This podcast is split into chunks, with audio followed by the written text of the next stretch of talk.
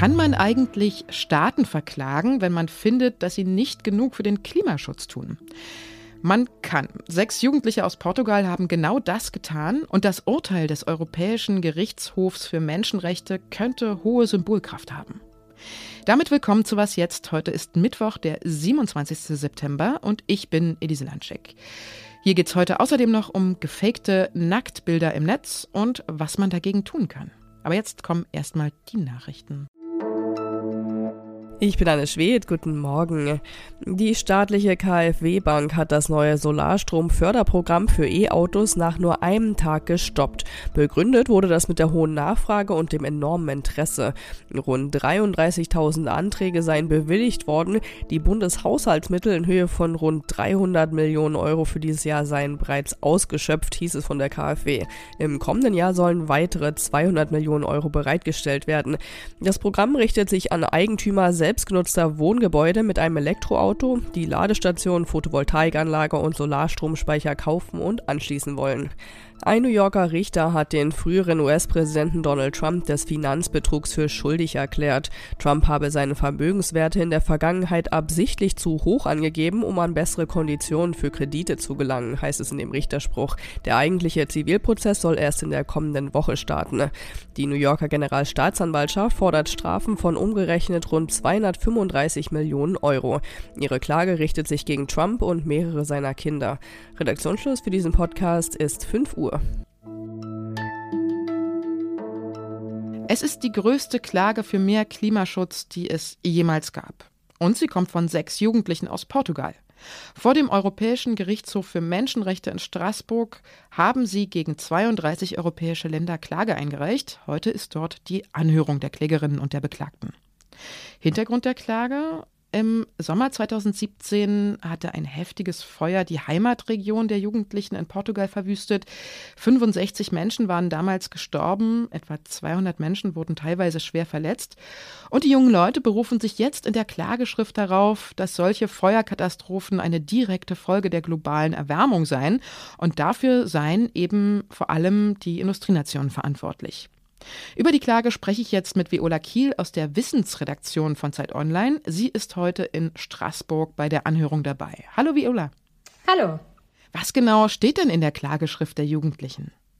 Diese sechs Jugendlichen und jungen Erwachsenen sagen, dass sie durch die Folgen der Klimakrise in ihren Menschenrechten eingeschränkt werden. Also dass sie wegen der Hitze schlecht schlafen, dass sie nicht konzentriert lernen können, dass sie bei Hitzewellen nicht draußen, nicht nach draußen gehen können. Also das sind so Beispiele aus dem Alltag.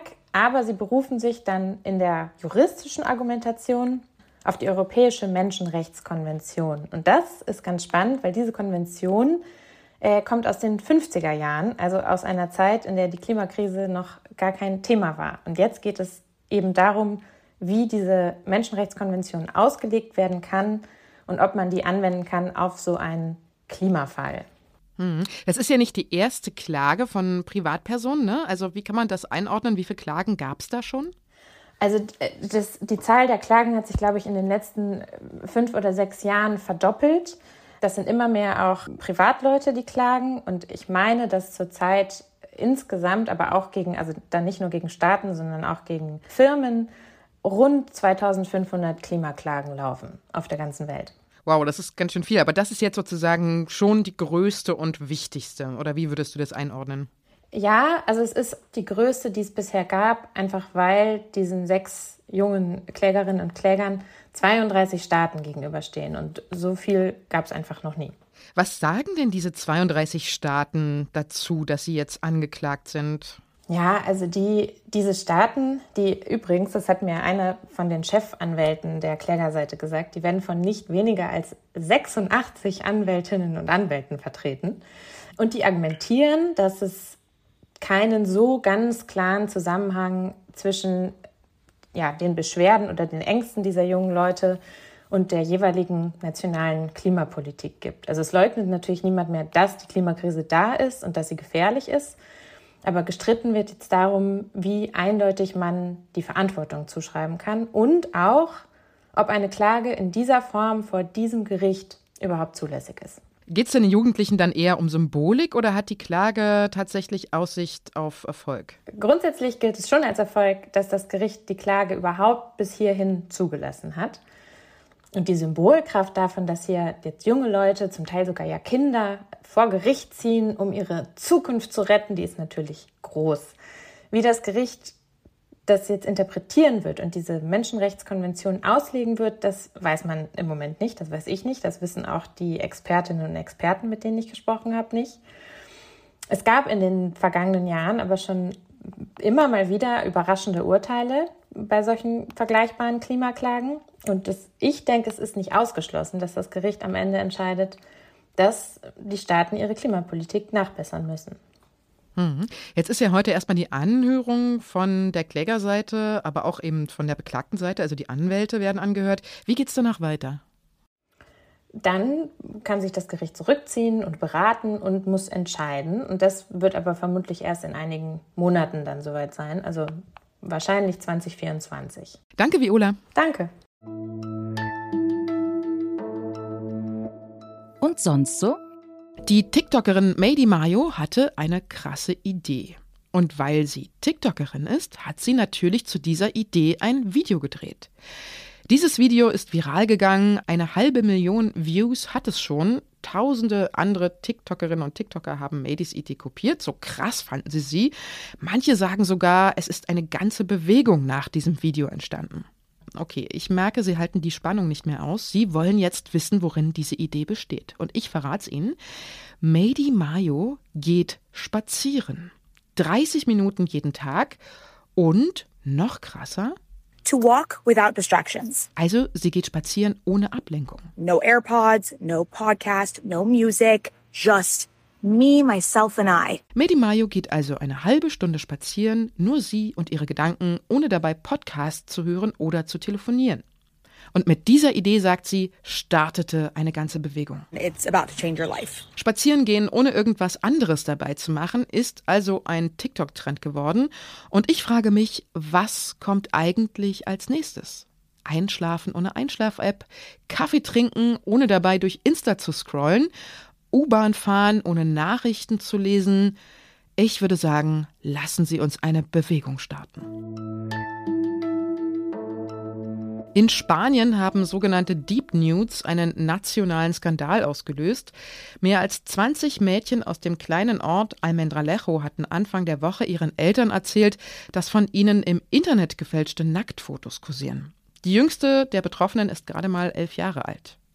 Die Mütter der Mädchen haben sich organisiert, um gegen die verantwortlichen Mitschüler vorzugehen. Sogar der spanische Bundesdatenschutzbeauftragte und die Justizministerin haben sich eingeschaltet. Und jetzt berichtet auch die europäische Presse darüber, zum Beispiel auch wir hier bei Was jetzt. Warum das Thema so groß geworden ist, das weiß Svenja Lorenz aus unserer Social Media Redaktion und mit ihr spreche ich jetzt. Hi Svenja. Hi.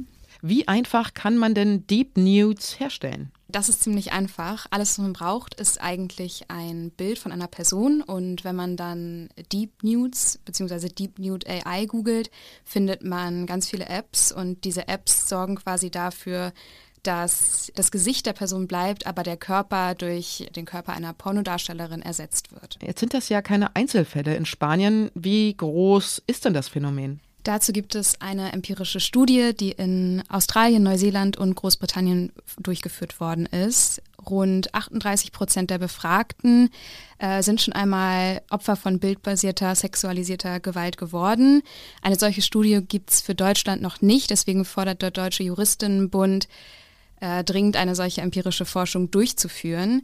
Insgesamt, und das ist auch ganz interessant, spielen pornografische Inhalte im Kontext von Deepfakes eine sehr große Rolle. 2019 haben sie rund 96 Prozent aller existierenden Deepfakes äh, ausgemacht. Und was passiert eigentlich mit den Tätern? Bei diesem Fall sind die Ermittlungen noch nicht abgeschlossen. Wären die TäterInnen erwachsen, würden sie äh, für diese Tat, also für die Verbreitung kinderpornografischer Inhalte, eine Freiheitsstrafe von bis zu fünf Jahren in Spanien bekommen. Das gleiche gilt auch für Deutschland.